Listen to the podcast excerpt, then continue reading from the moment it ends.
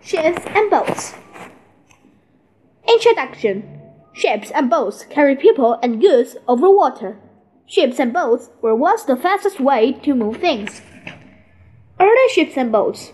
The first boats were made out of logs. People used poles to push the boats. Other boats used paddle or oars. The oars push against the water to move the boats. Later, people made boats with wooden frames.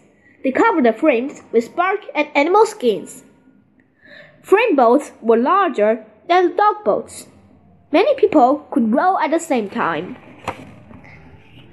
Sails were used to move boats too. The sails caught the wind to push the boat. Larger ships needed more sails. Sailing ships carry people around the world. Ships and boats today.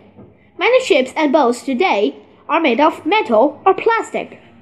They often use motors to move through the water.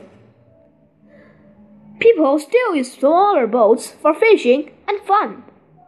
Many small boats still use paddle or oars. Many countries use ships and boats to defend their coasts.